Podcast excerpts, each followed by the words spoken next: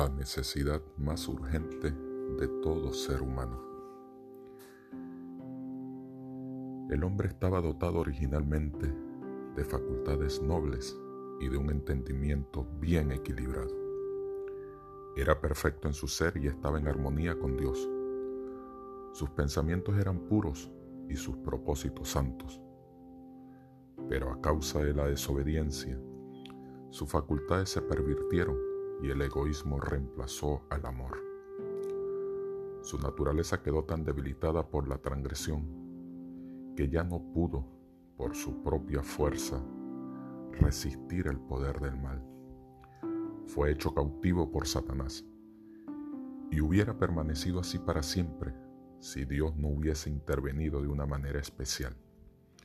El tentador quería desbaratar el plan que Dios había tenido cuando creó al hombre.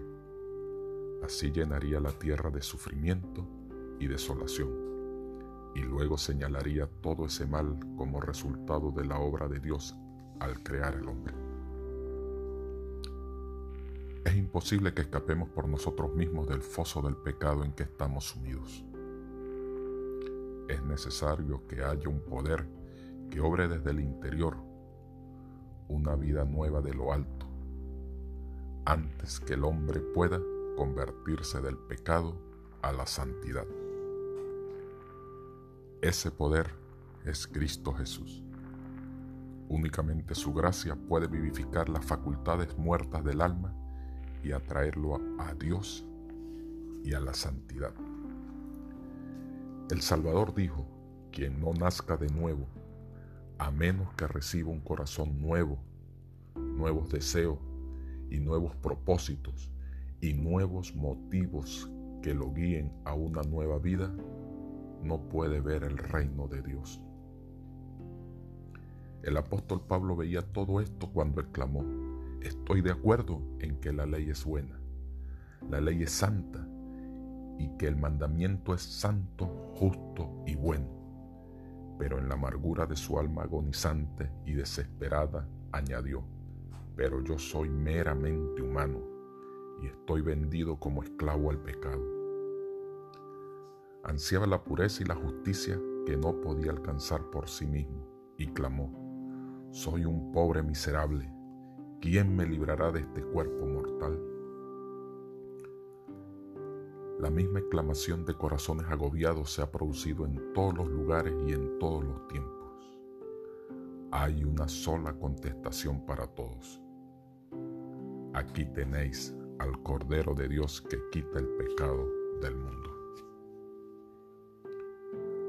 Muchas son las figuras por las cuales el Espíritu de Dios ha procurado ilustrar esta verdad y hacerla clara para las almas que anhelan verse libres de la carga de culpabilidad. Cuando Jacob huyó de la casa de su padre, después de haber pecado engañando a Esaú, estaba abrumado por el peso de su culpa. Después que se hubo dormido, una luz extraña embargó su visión, y he aquí que de la llanura donde estaba recostado, una inmensa escalera simbólica parecía conducir a lo alto hasta la misma puerta del cielo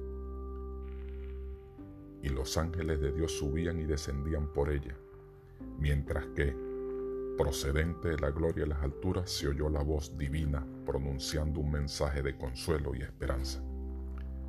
Así fue revelado a Jacob lo que satisfacía la necesidad y el ansia de su alma, un Salvador. Con gozo y gratitud vio que se le revelaba un camino por el cual él, aunque pecador, podía ser devuelto a la comunión con Dios. La mística escalera de su sueño representaba a Jesús, el único medio de la comunión entre Dios y el hombre. Por su caída el hombre se enajenó de Dios y la tierra quedó separada del cielo. A través del abismo existente entre ambos no podía haber comunión alguna. Sin embargo, mediante el Señor Jesucristo, la tierra quedó nuevamente unida al cielo. Cristo fue, por sus propios méritos, el puente sobre el abismo que el pecado había abierto. de tal modo que, gracias a Él, los hombres pueden tener comunión con los ángeles ministradores. Cristo une al hombre caído en su debilidad y desamparo con la fuente del poder infinito. Vanos son los sueños de progreso de los hombres, vanos todos sus esfuerzos por elevar a la humanidad si menosprecian la única fuente de esperanza y ayuda para la raza caída. Toda buena dádiva y todo don perfecto provienen de Dios. Fuera de Él no hay verdadera excelencia de carácter y el único camino para ir a Dios es Cristo, quien dice, yo soy el camino, la verdad y la vida. Nadie llega al Padre sino por mí. Juan 14, 6. El corazón de Dios suspira por sus hijos terrenales con un amor más fuerte que la muerte. Al dar a su Hijo, nos ha vertido todo el cielo en un don. La vida, la muerte y la intercesión del Salvador, el ministerio de los ángeles, las súplicas del Espíritu Santo, el Padre que obra sobre todo y por todo, el interés incesante de los seres celestiales. Todo es movilizado en favor de la redención del hombre. Contemplemos el sacrificio asombroso que fue hecho por nuestro bien. Procuremos apreciar el trabajo y la energía que el cielo consagra a rescatar al perdido y hacerlo volver a la casa del Padre. Jamás podrían haberse puesto en acción motivos más fuertes y energía más poderosas. Queridos hermanos, apreciemos la misericordia de Dios. Entremos en este día en la debida relación con aquel que nos ha amado con amor asombroso. Aprovechemos los medios que nos han sido provistos a fin de que seamos transformados conforme a su semejanza y restituidos a la comunión de los ángeles ministradores, a la armonía y a la comunión con el Padre y con el Hijo. Dios te bendiga.